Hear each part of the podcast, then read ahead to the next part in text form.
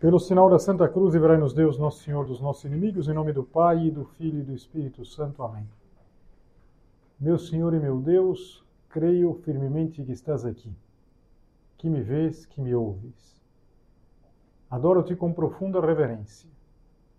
Peço-te perdão dos meus pecados e graça para fazer com fruto este tempo de oração. Minha Mãe Imaculada, São José, meu Pai e Senhor, meu anjo da guarda, intercedei por mim.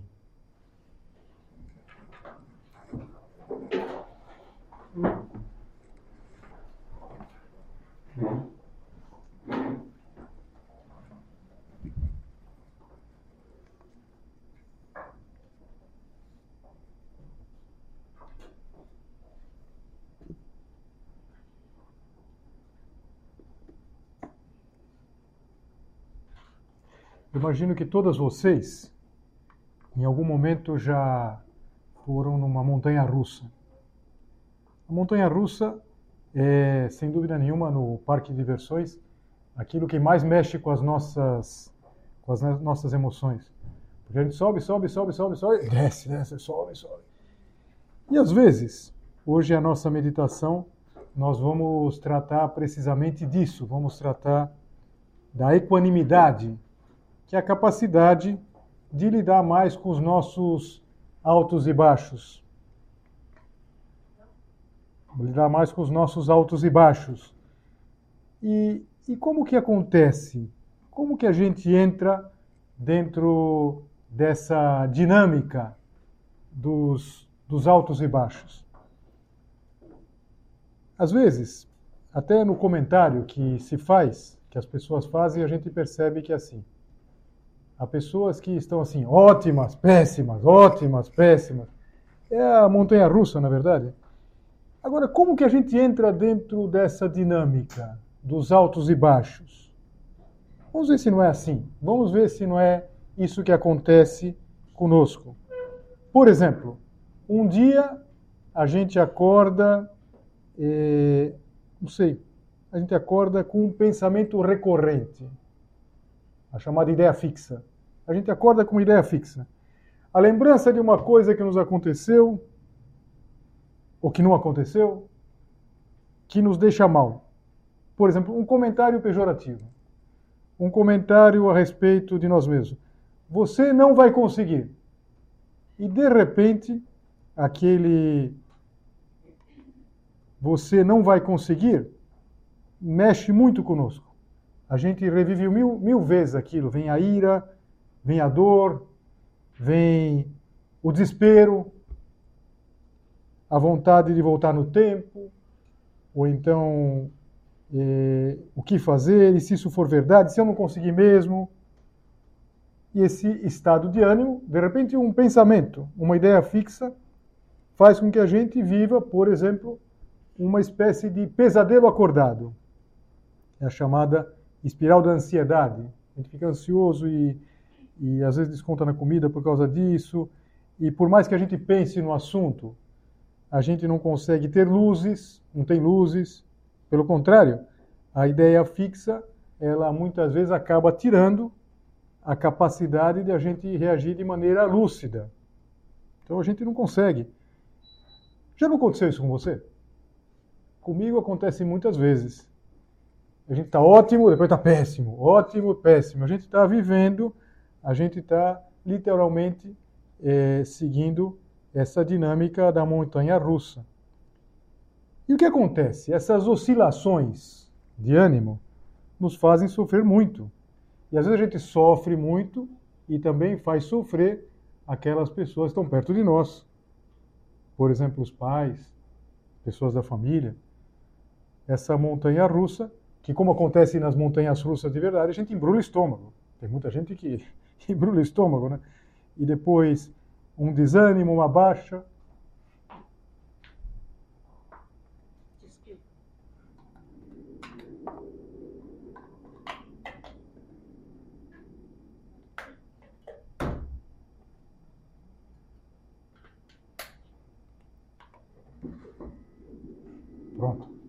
tema é equanimidade, os altos e baixos. Eu não sei né? se vocês não tivessem até agora ouvido isso, me desculpa. Mas não é verdade que acontece conosco isso? Que às vezes a gente está altos e baixos, altos e baixos. E, e o que isso está dizendo? Está dizendo uma coisa muito simples. Aquilo que São José Maria explica num ponto do livro Caminho. Ele diz assim: Se não és senhor de ti mesmo, ainda que sejas poderoso, dá-me pena e riso o teu poderio. Ou seja, o que, que valeria que nós fôssemos muito poderosos se nós de repente não conseguíssemos controlar os nossos estados de ânimo? Que a gente vivesse num contínuo subir e descer, altos e baixos, a montanha russa. Então, agora na meditação, vamos considerar eh, que aspectos a gente precisaria eh, trabalhar para que esses altos não fossem tão altos e os baixos não fossem tão baixos. Que a gente conseguisse diminuir um pouquinho, lembrando aquilo da física, da frequência, uma frequência mais modulada. A FM é uma frequência modulada não tem tantos altos e baixos. Como a gente conseguiria ter essa modulação? De não ter tantos altos e baixos, não ter uma semana que está ótimo, uma semana que está péssimo. São Tomás de Aquino, ele cita alguns aspectos em que nós deveríamos estar atentos e nos quais nós deveríamos nos dominar. Esse domínio. Se não é senhor de ti mesmo, como que eu posso ser senhor de mim mesmo? Por exemplo, não me entregar ah, ao desânimo, à euforia. Ele falava que são alguns aspectos. Ele citava, na verdade, quatro aspectos. Em primeiro lugar, um primeiro aspecto seria a inclinação ao prazer. Todos nós temos uma grande inclinação ao prazer. E que existe, inclusive, uma virtude que trabalha tudo isso, trabalha esses altos e baixos quando está de permeio um prazer, que é a temperança. Depois, ele falava é, dos desejos desordenados da vontade egoísta. A gente percebe que, às vezes, é, junto com grandes ideais, com o desejo de, não sei, de mudar o mundo, a gente se vê mesquinho. Quem não se vê mesquinho? De repente uma moça de 20 anos está brigando com a irmã por causa da canequinha da Mônica. Não, hoje eu peguei, você pegou ontem. Vocês têm 20 anos, não, não dá para discutir por causa disso. Então, os desejos desordenados da vontade egoísta. É, ele falava também da inclinação de querer estar sempre por cima. A gente está sempre por cima. Existe uma virtude que ajuda muito nisso, que é a virtude da humildade. E depois ele fala dos impulsos de ira. A gente sabe que muitas vezes os altos e baixos vêm é, porque a ira ela não está dominada. Então vamos pensar rapidamente nesses quatro campos que o São Tomás de Aquino é, sugeria. Ele sugeria isso numa das questões da obra dele chamada Suma Teológica, uma grande, grande, uma grande obra, vários volumes, em que ele vai tratando diferentes temas ele falava que nós precisaríamos nos dominar nesses quatro. Então vamos pensar, em primeiro lugar, o domínio do prazer. Primeira coisa, o prazer é algo bom? É claro que é algo bom. É algo que foi colocado pelo próprio Criador na nossa vida. Agora, quando o prazer deixa de ser uma coisa boa? Quando a gente perde o domínio. Não sei, quando passa a ser um fim, o fim da nossa vida. O prazer existe para nos ajudar a atingir uma realização. Não é a realização em si mesmo. E, e aqui, eu acho que a gente precisaria, a gente poderia pensar em muitos aspectos, nesse ou naquele campo, mas eu gosto de uma ideia do São José Maria, ele falou isso muitos anos atrás, mas que é, é ainda muito atual. Ele diz assim: o que verdadeiramente torna uma pessoa infeliz e até uma sociedade inteira é essa busca ansiosa de bem-estar. O bem-estar é claro que é uma, uma, uma coisa boa, o bem-estar, o bem-estar, que a gente tenha uma certa, um certo conforto. Agora, quando existe uma busca ansiosa, quando existe uma verdadeira eh, paixão, ou seja, quando não se, existe, não se tem o domínio de tudo isso, o que, que acontece? Torna uma pessoa infeliz. Você quer um exemplo muito simples, mais do que pensar nesse ou naquele campo? O que nos torna infeliz? O que nos torna, às vezes, é, é, nos coloca nesses estados de ânimo de altos e baixos? Quando a gente começa a olhar para tudo que tem ao redor e perceber ou constatar aquilo que não nos está trazendo o máximo de prazer. Então eu começo a pensar assim: o que pode maximizar o meu prazer aqui? Então eu tenho prazer é, pessoal, físico, tenho prazer intelectual, como gostaria que as coisas fossem desse jeito. E repara, nessa hora a gente quer que as pessoas sejam de determinado jeito, que as pessoas é, nos tratem como a gente gostaria de ser tratados. A gente quer, por assim dizer, customizar todo o nosso entorno para que tudo seja para nos trazer prazer. E claro, é claro que isso torna é, a nossa vida até uma sociedade infeliz. A busca ansiosa é, de bem-estar. Eu quero melhor, quero aquilo. Eu não sei se você, alguma de vocês, assistiu um TED. Eu acho que é dos TEDs que tem mais visualizações, que é ele fala do paradoxo da escolha. Esse paradoxo da escolha é muito simples a ideia. Aliás, os melhores TEDs são aqueles em que depois de assistir a gente consegue resumir numa frase. Esse é o grande objetivo. A gente assiste e fala o que o, o expositor, o palestrante, a palestrante falou foi isso. E o que, que fala esse, esse palestrante? Ele fala uma ideia muito simples. Que hoje em dia a gente tem muitas possibilidades de escolha. E essas muitas possibilidades de escolha, elas fazem com que a gente possa encontrar exatamente aquilo que a gente quer. E, no entanto, dentro desse mundo de escolhas, parece que a gente está sempre insatisfeito. E ele vai dando exemplos, né? ele dá um exemplo já de alguns anos atrás, é, quando se ia comprar um celular. Ia comprar um celular, antes tinha dois modelos, agora tem N modelos. E podem fazer tantas coisas, então a gente fica perdido.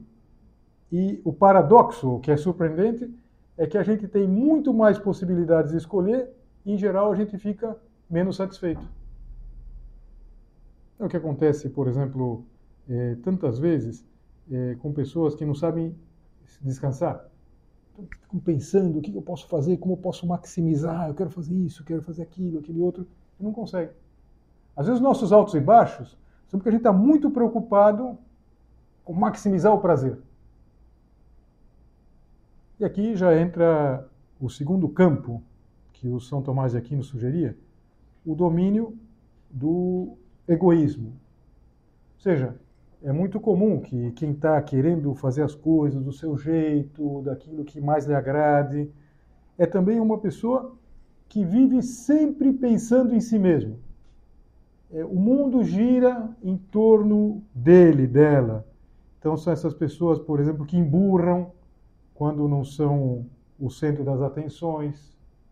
Então vão no lugar, de repente emburram porque tem uma pessoa que está se sobressaindo mais. É aquela história das pessoas que, quando vão é, num casamento, ficam com inveja da noiva. Quando vão num batizado, ficam com inveja do nenê. E quando eu vou num velório, eu fico com inveja do defunto. Poxa, todo mundo. Eu não sou o centro das atenções. Então, isso acontece isso. E é uma, às vezes, por isso, uma pessoa assume a postura de, de fragilidade, de adulação, tenta chamar a atenção. Isso faz com que tenha muitos altos e baixos, coisas simples. Como está num grupo de amigos e amigas. Dominar o egoísmo. É, por exemplo, saber ouvir as pessoas, não querer sempre que nós sejamos o centro de tudo. também muito ligado com isso, seria o terceiro aspecto que o São Tomás de Aquino sugeria, que é dominar o nosso desejo de ficar por cima. São esses conflitos que a gente pode ter com a opinião dos outros, os conflitos com a autoridade. Por, exemplo, por que, que os, os adolescentes, os e as adolescentes, eles têm tanta dificuldade? Porque eles têm tantos altos e baixos? É um conflito com a autoridade, na é verdade. Então eles não querem, por exemplo, que, que ouvir os pais e não suportam, por exemplo, uma correção. Agora, há pessoas, e tomara que não aconteça isso nunca conosco, que eh, não se pode nunca ouvir uma, não pode nunca ouvir uma correção, que as coisas sempre têm que ser do seu jeito e que e por isso mesmo vive se queixando. Eu acho que um indicador muito prático desse aspecto é se nós nos queixamos muito é quando a gente se queixa dos outros, da vida, das situações, de que não nos deram atenção, de que nos desprezaram, de que não levaram em consideração. E depois, o quarto aspecto que o São Tomás de Aquino apresentava, ele falava de dominar a ira. Eu acho que a gente poderia aqui, adaptando um pouquinho, seria dominar o nosso próprio temperamento dizer, nós temos que aprender a dominar aquelas coisas que são muito nossas. Por exemplo, eh, os nossos rompantes. Uma pessoa pode falar, bom, mas isso vale para um colérico, não vale para quem é melancólico, não vale da mesma maneira para um, uma pessoa eh, não sei, que, é, que é fleumática. Veja, eh, vamos pensar de uma maneira mais prática. Eu não vou aqui tratar do ponto de vista psicológico, eu não entendo. Alguns de vocês fazem psicologia e saberiam explicar isso bem. Mas é verdade que a gente tem, às vezes, uma pequena, uma pequeníssima capacidade de ser contrariados? E quando a gente é contrariado, a gente se comporta como uma criança. Uma criança contrariada. É interessante uma criança contrariada. A criança chora, esperneia, não brinco mais, não será que isso acontece conosco também? Será que gente não precisaria aprender, por exemplo, a, a dissentir? Ou seja, ter uma opinião diferente. Olha, não concordo com você, é, mas eu ouço aquilo que você está dizendo. Não, não vou dar razão para você, porque acho que eu tenho razão, mas consigo entender, consigo perceber que as coisas não têm que sair sempre do meu jeito, como é importante isso. É, que equanimidade nos daria simplesmente o perceber que as coisas não podem, não vão sair sempre do jeito que a gente quer. Para um cristão, essa equanimidade é uma questão chave, é uma questão fundamental. E nós temos um modelo. Sempre o modelo é Cristo. Nós somos filhos de Deus e nós devemos olhar para o Filho. Se costuma dizer que nós fomos feitos filhos no Filho, no Filho com F maiúscula, na segunda pessoa da Santíssima Trindade. E quando a gente lê o Evangelho, nós nos deparamos com Jesus, que é uma pessoa equilibrada. Equilibrada. Mas eu gosto muito de um versículo, que por sinal é um versículo que exprime todo um mistério da pessoa de Jesus Cristo, que é o versículo 52 do capítulo 2 de São Lucas. Já terminando o capítulo, São Lucas diz assim: Jesus crescia em sabedoria, em estatura e em graça diante de Deus e diante dos homens. É um mistério, porque é, Nosso Senhor é perfeito Deus desde o do presépio. Quando é ainda um embrião no ventre de Nossa Senhora, já é perfeito Deus, o Verbo se fez carne. E, teoricamente, não precisaria crescer, não precisaria se aperfeiçoar. Mas, segundo a natureza humana, Jesus Cristo quis crescer como qualquer um de nós. Ele era perfeito homem, crescia em estatura, idade, em aspecto físico, é, é um mistério, é, sem dúvida nenhuma, uma das, da, dos desafios dos teólogos é entender como se dava esse crescimento. Por exemplo, é, não é tremendo que Jesus Cristo aprenda a falar?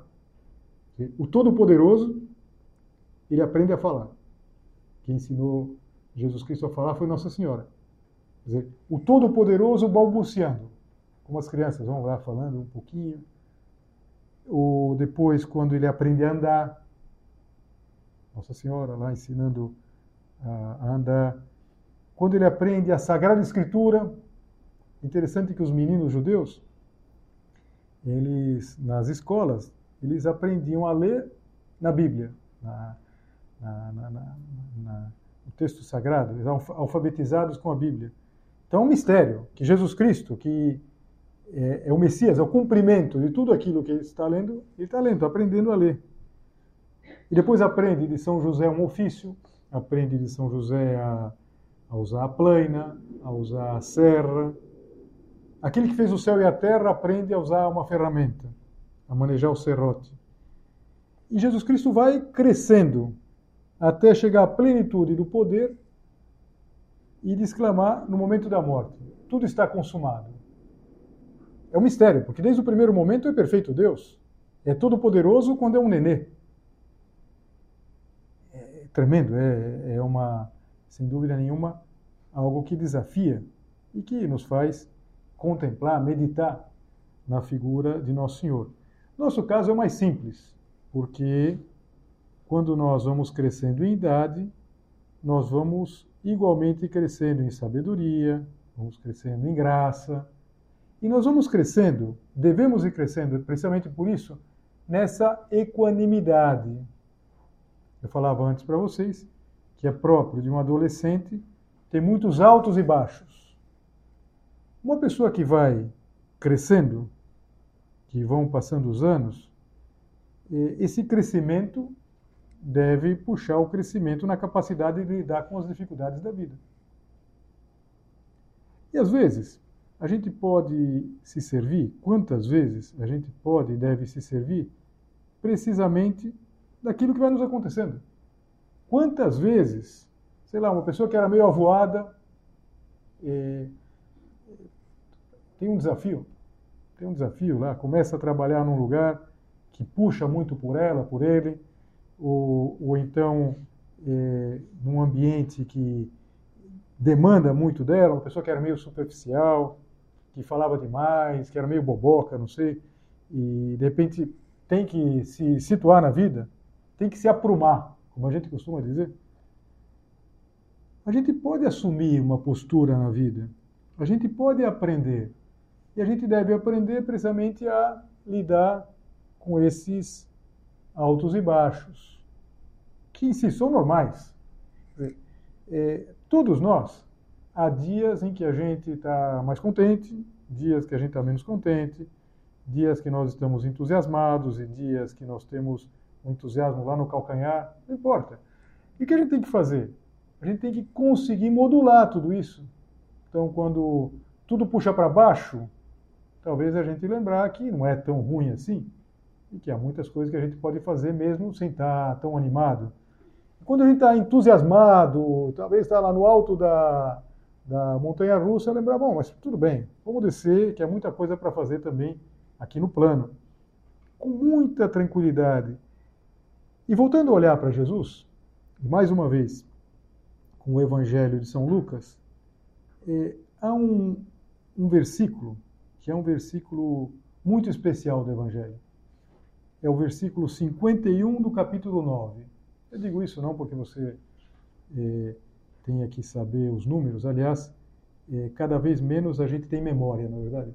A gente antes, vocês não, mas a gente sabia, eu sabia vários números de telefone. Sabia, porque a gente telefonava para os telefones fixos, sabia da minha avó, da minha tia. Hoje eu sei o meu. Não sei mais nenhum. Não sei. A gente sabia fazer conta. Fazer conta de cabeça. Hoje em dia, qualquer coisa a gente já pega o celular e faz as contas, na verdade. A gente sabia chegar nos cantos, na verdade.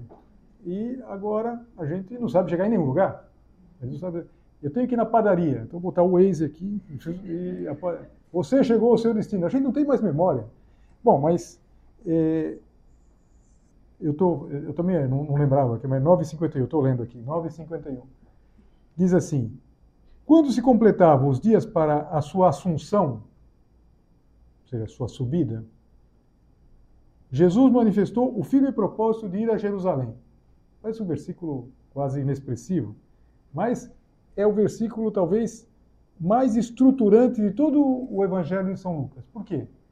Porque ele aponta a partir daí toda a vida de Jesus Cristo como se fosse uma subida, uma ascensão a Jerusalém. Jerusalém está no ponto mais alto.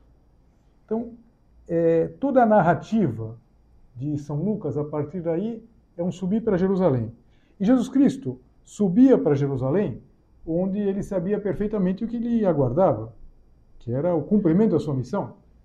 Aquelas palavras que eu li agora há pouco, tudo está consumado, ele pronuncia na cruz, onde ele está a ponto de entregar a vida ao Pai. Ou seja, Jesus sabia o que lhe esperava, que era a morte na cruz. Mas ele vai exatamente como quem cumpre uma missão. Ele tem esse sentido de missão.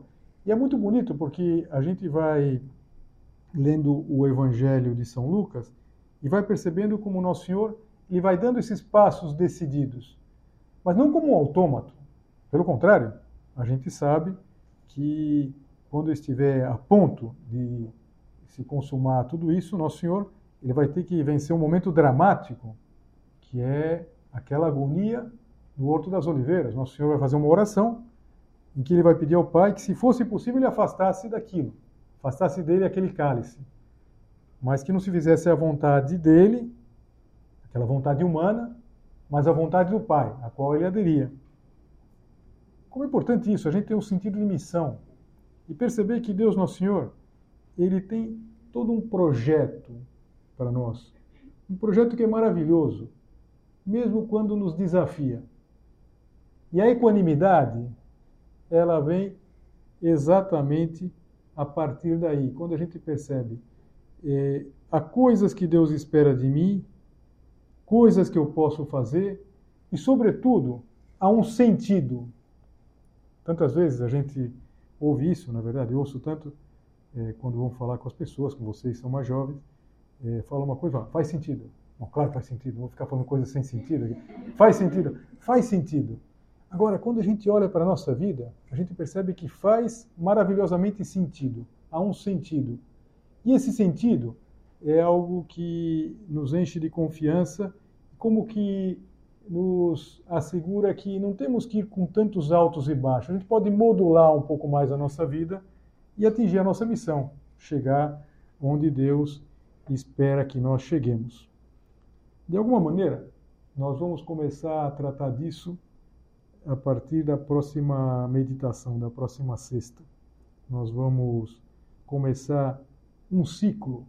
Sabe que os ciclos de meditação, eles, eles são assim, eles começam e terminam quando vocês não aguentam mais. Chega uma hora que, para mim, ninguém está aguentando mais essa meditação, vamos acabar. Então, por isso que eu não sei quantas meditações vão ser. Espero que não seja só a próxima. A próxima, ninguém mais quer ouvir falar disso. Nós vamos começar a fazer um ciclo de meditações sobre o livro de Tobias, que é um livro encantador. Um livro encantador, maravilhoso e se você não leu, não se preocupe, porque é, na próxima meditação, e se der, se der jeito de ter algumas meditações, a gente vai acabar lendo todo o livro, que é um livro pequenininho, um livro do Antigo Testamento, e a gente vai perceber como há um grande sentido, um grande sentido, as coisas se encaminham de acordo com os planos de Deus. E, no fundo, a ideia, pelo menos que eu tenho para mim, e gostaria de conseguir passar para vocês, é, nesse novo ciclo de meditações é que a vocação é uma história, e é uma história de amor.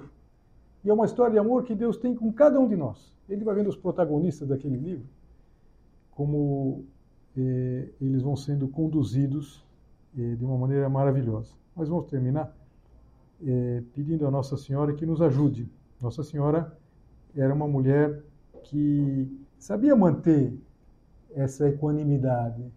Não tinha tantos altos e baixos. Pensa Nossa Senhora ao pé da cruz. Quando a gente vê essas cenas dramáticas da, do que está acontecendo lá na, em Israel, na Palestina, a gente vê que os semitas eles são muito expressivos. A gente vê os desesperos, né? E Nossa Senhora está em pé ao lado da cruz, Nossa Senhora judia. É, por quê? Porque ela não é que ela fosse insensível. Ninguém tem mais dor que a, a dor de Nossa Senhora naquele momento.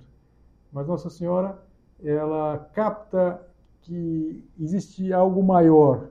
Ela consegue entrar dentro desse algo maior.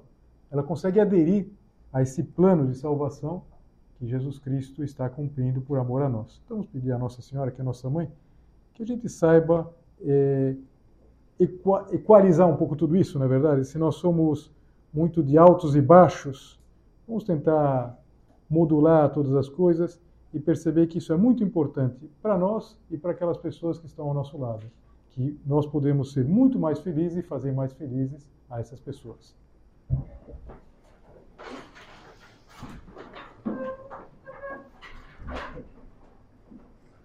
Dou-te graças, meu Deus, pelos bons propósitos, afetos e inspirações que me comunicaste nesta meditação.